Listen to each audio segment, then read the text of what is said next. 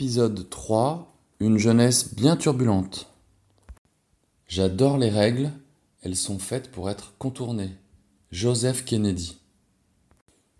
Jack naît le 29 mai 1917 dans la maison de Brooklyn, la banlieue huppée de Boston. Deux ans avant lui est né Joe Jr., c'est l'aîné de la famille.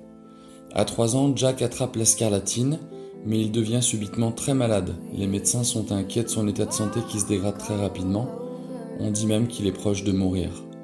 Son père promet de donner la moitié de sa fortune à des œuvres charitables si Jack s'en sort. Il fera finalement un chèque de 3000 dollars, ce qui est dérisoire par rapport à sa fortune de l'époque, et Jack aura passé trois mois à l'hôpital.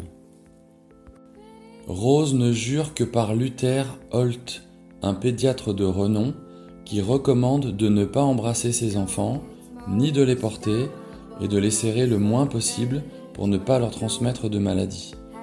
Rose appliquera à la lettre cette doctrine fumeuse, elle ne touche et embrasse jamais ses enfants. En revanche, pour chacun d'entre eux, elle mettra en place le rituel qui consiste à leur faire avaler tous les matins une cuillère d'huile de foie morue. Au cours de l'été 31, Joe et Rose couchent ensemble pour la dernière fois.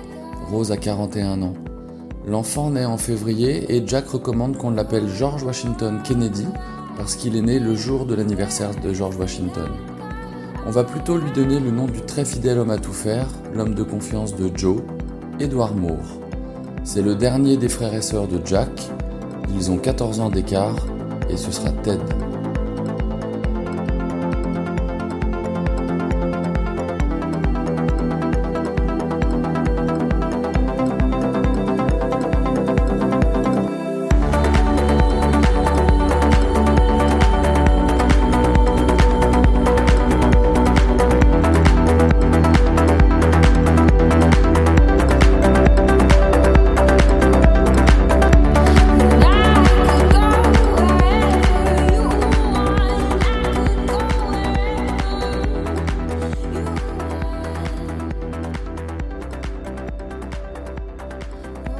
Joe Junior, l'aîné des enfants, est robuste, brutal, coléreux, il est sans finesse et peu souriant, c'est la copie de son père.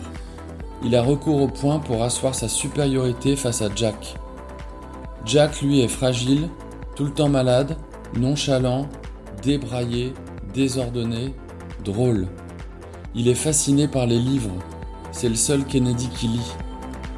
Physiquement, il a les yeux bleus, des taches de rousseur autour du nez, une tignasse toujours en désordre, difficile à coiffer, l'ensemble lui donne l'air d'être un petit lutin.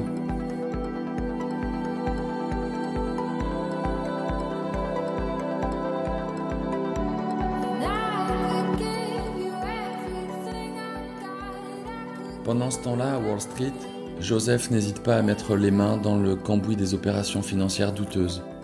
Il profite de son emploi d'agent de change pour apprendre les règles de la bourse et les contourner. Il devient expert en manipulation et coup tordu. Il passe des heures à discuter avec les enfants et Rose, mais il refuse de leur dire un seul mot sur ses affaires.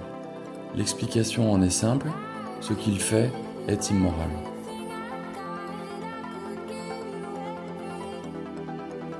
En 1919, Joseph triche à Wall Street en misant 24 000 dollars et en bénéficiant d'une information confidentielle il en gagne 675 000. Cinq ans plus tard, en 24, la Yellow Cab Company, la célèbre compagnie de taxi jaune de New York, est en grande difficulté. Joe s'enferme dans un hôtel de New York et quand il en ressort neuf semaines plus tard, il a sauvé la compagnie du célèbre John Hertz, qui pour le remercier lui offre un pactole dont le montant ne sera jamais connu.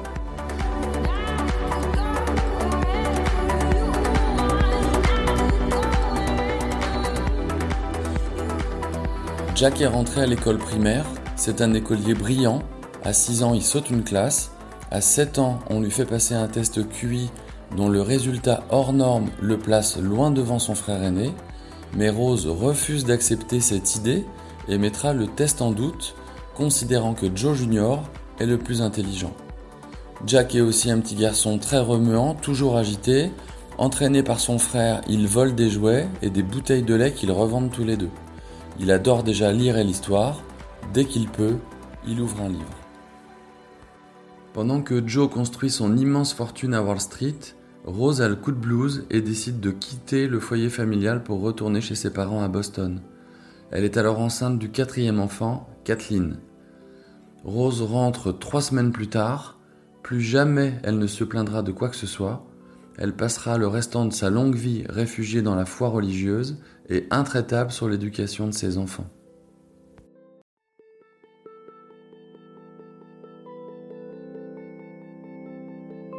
Durant sa scolarité, Jack aura sauté deux classes et dévore des livres dès qu'il le peut. Il obtient en histoire des notes vertigineuses, mais depuis qu'il a 12 ans, Jack ne grandit plus. Il passe la moitié de l'année scolaire à l'hôpital ou à l'infirmerie, où il a mal au ventre en permanence, et il fait parfois des syncopes, à tel point qu'il faut le ramener chez lui en ambulance. Il est tellement maigre que ses copains l'appellent gueule de rat. Allongé, privé de tout, de ses copains, il lit. Même Rosemary ne passera pas autant de temps à l'hôpital. À Wall Street, Joe le père a déjà la réputation d'avoir le nez creux et la main impitoyable. Chez les Kennedy règne la tyrannie du résultat. Joe n'a qu'une religion, gagner, par tous les moyens et à n'importe quel prix. Il ne supporte pas de voir ses enfants lire, ne rien faire ou rester à la maison. La rage de lire de Jack et le négligé permanent de sa tenue l'inscrivent à rebours des exigences parentales. De son côté, Rose a décidé d'envoyer ses deux garçons dans une école protestante où va la crème de l'élite de Boston. Ils y seront les deux seuls catholiques. Elle imagine que les choses seront plus faciles pour les enfants que pour les parents. Elle se trompe. Jack et Joe vont y subir les insultes et moqueries permanentes.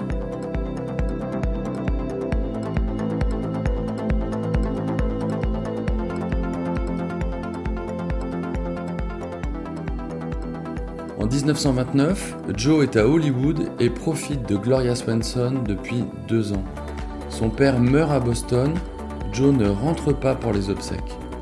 Rose dira des années plus tard dans ses mémoires qu'il regrettera cette décision toute sa vie, mais Joe est resté à Hollywood car il est préoccupé par les pertes financières de sa société de production de cinéma. Jack rentre en pension à Choate dans le Connecticut des années qui vont forger son caractère et le marquer à tout jamais. Il est séparé, loin de sa famille, son père est toujours absent, sa mère en voyage, il est seul. Il y rencontre Kirk le moine Billings, dit Lem, un garçon très grand, 1m85, costaud, 80 kg à 14 ans, son opposé. Lem est protestant, myope, boursier, Jack est catholique, famélique, millionnaire. Ils deviendront inséparables et intimes jusqu'à la fin de sa vie. Jack, qui était si brillant, une fois arrivé en pension, ses résultats scolaires commencent sérieusement à désirer, notamment en français et latin, deux matières qu'il n'aime pas du tout. Se rajoute à ça sa forte tête et son esprit contestataire qui donne du fil à retordre dans la direction de l'internat. En fait, il choisit ses amis parmi les pitres et troublions de la classe. Le début de sa scolarité est aussi fortement perturbé dès novembre, où il passe la moitié de son temps allongé à l'infirmerie, il tombe sérieusement malade, il perd du poids, il est épuisé. Depuis l'internat où il est séparé des siens, Jack écrit des lettres toujours bourrées de références à ses frères et sœurs plus jeunes, car eux au moins lèvent les yeux sur lui. Dans cette fratrie, et malgré ses problèmes de santé, il est le plus pétillant. Il est étourdi, insouciant, irrévérencieux, jamais à l'heure et n'accepte pas de se plier aux règles comme les autres enfants. À 15 ans, il devient un élève turbulent, indiscipliné, toujours en retard. Il transgresse les règles de l'internat et suit les siennes. Il promène sa tignasse ébouriffée et son sourire charmeur et fonde le club des muckers, les déchets, avec ses 11 meilleurs copains, en provocation au directeur de l'établissement qui les avait appelés ainsi.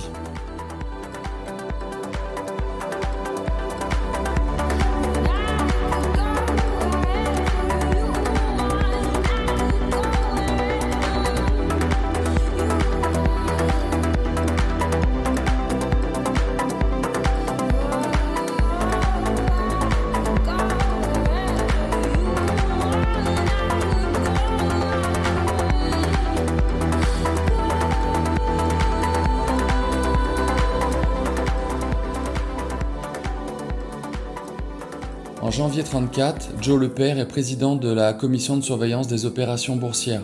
Il loue une villa de 50 pièces à Marwood, dans la banlieue huppée de Washington. Il y travaille là-bas avec sa bande d'Irlandais, dont le très fidèle Eddie Moore.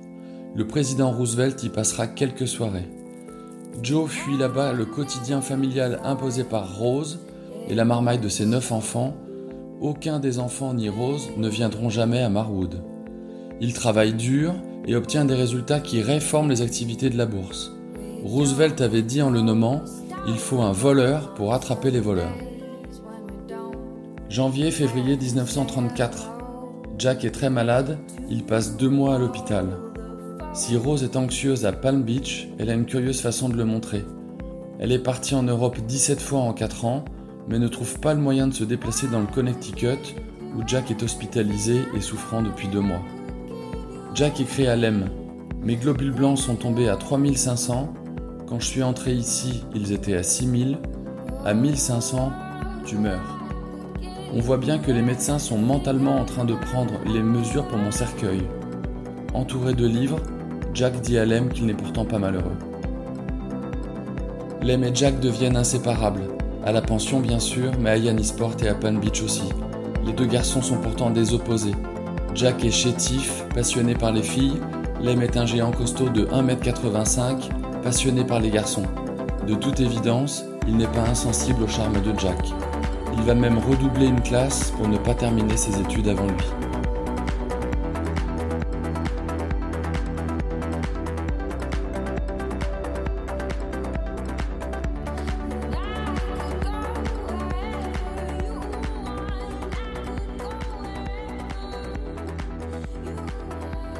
À l'internat, Jack est à nouveau très malade et passe deux mois allongé à l'infirmerie. Il en profite pour lire ses livres d'histoire préférés plutôt que ses manuels scolaires et explique à Lem comment il travaille sa mémoire. Je lis un article, je me force à rester allongé pendant une demi-heure, je me repasse l'article en tête, j'essaye d'en régurgiter autant que possible, je l'analyse, puis le contredis et le démolis. Après ces deux mois, il ressort très affaibli. Les médecins diagnostiquent une leucémie. La mort rôde. Jack n'a pas encore 16 ans. Si sa longue convalescence aiguise sa fringale de lecture, Jack triomphe de la leucémie qui probablement n'en est pas une.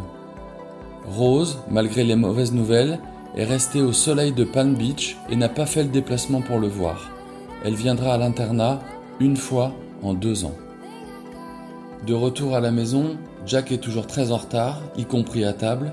Il n'a jamais eu droit à son entrée, directement le pas de résistance.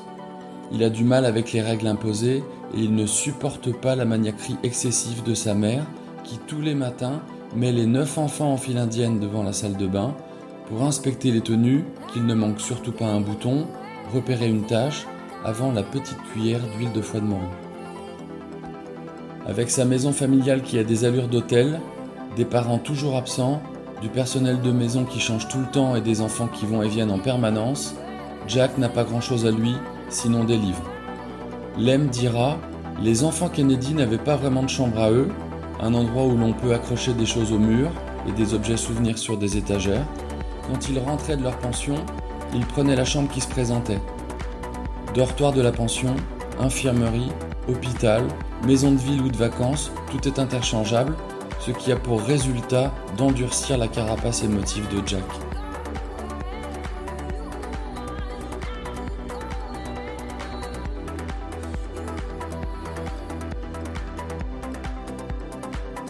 À Harvard, Joe Junior est un élève brillant et un sportif remarquable. Il remporte le prix extrêmement convoité de l'université pour l'ensemble de ses résultats. Joe et Rose, qui sont très occupés, ne se déplacent pas pour la remise des prix. Jack qui est sorti de l'hôpital est de retour à l'internat et prend la tête de la rébellion contre la direction. On lui inflige le plus redouté des surveillants qui est adulé par tous. Jack, lui, le méprise. Ici, tous les élèves sont impeccables et à l'heure. Jack, lui, n'est pas impeccable et jamais à l'heure. La guerre est déclarée. Il a 16 ans et décide de nommer son sexe Gigi, initial du surveillant en chef. L'été approche, Jack et Lem sont en vacances à Yannisport. Mais Jack tombe à nouveau très malade et doit être hospitalisé. Il perd encore du poids, il a très mal au ventre, on lui fait 18 lavements en 3 jours, il a le teint marron, cuivré, mais qui ne doit rien au soleil, il est épuisé. Après un mois à l'hôpital, alors que tout le monde est en vacances à Yannisport, les médecins ne savent pas trop quoi en penser. À la rentrée 1933, Lem et Jack partagent la même chambre à l'internat. Ils arrivent toujours en retard au cours par provocation, se fichent pas mal de la discipline et moissonnent les mauvaises notes. Ils prennent la tête du club des muckers, les PNQ. Joe Kennedy est convoqué par la direction de l'établissement. Kathleen, la petite sœur de Jack, lui envoie un télégramme. Chers ennemis publics numéro 1 et 2, toutes nos pensées sont tournées vers vous et les 11 autres PNQ. Quand le vieux arrivera, désolé de ne pas être là pour assister à vos funérailles.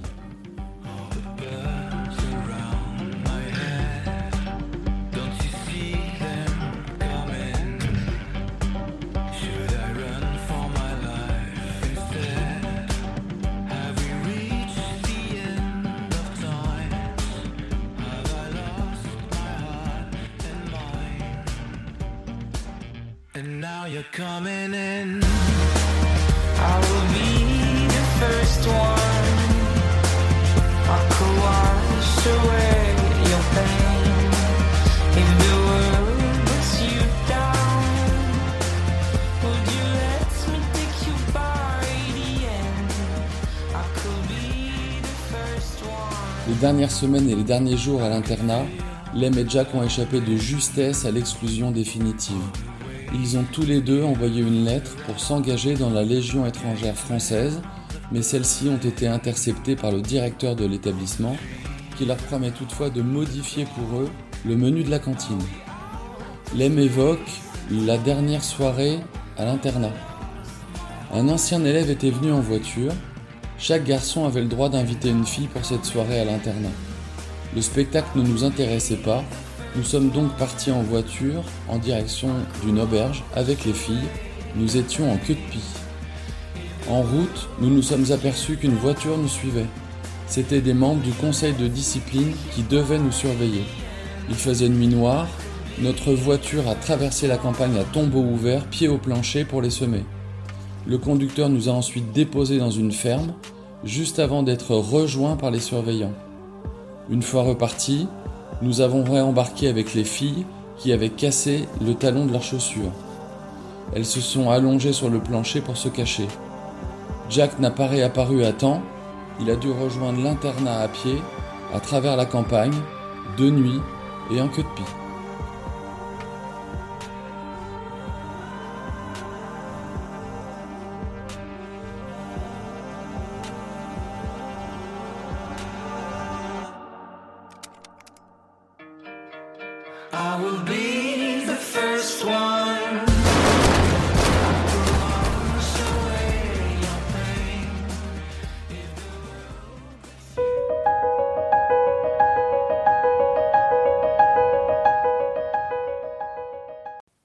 Deux minutes entre nous. L'amitié entre Lem et Jack qui commence en pension à 14 ans se termine à Dallas 32 ans plus tard. Jack sait que son meilleur copain, son ami intime, préfère les garçons aux filles. Ils auront tous les deux une correspondance écrite très régulière pendant de longues années, chacun se confiant à l'autre, surtout Jack. Jack sera souvent sarcastique avec son ami, il l'appelle Dilemme au lieu de Lem, il se moque de son physique, Lem a un front assez large et une voix nasillarde qui ne colle pas du tout avec sa carrure. Lem aura pourtant développé une admiration infinie et sûrement quelques sentiments pour Jack, qui malgré son état de santé pitoyable, ses douleurs permanentes, a développé un sens de l'humour décapant, fait preuve d'autodérision, ne se prend pas au sérieux et ne se plaint jamais de sa santé catastrophique. Lem dira de lui qu'il rayonnait, qu'il irradiait de vie. Et Jack savait, bien sûr qu'il savait, qu'il n'avait pas de temps à perdre, elle serait courte. À bientôt.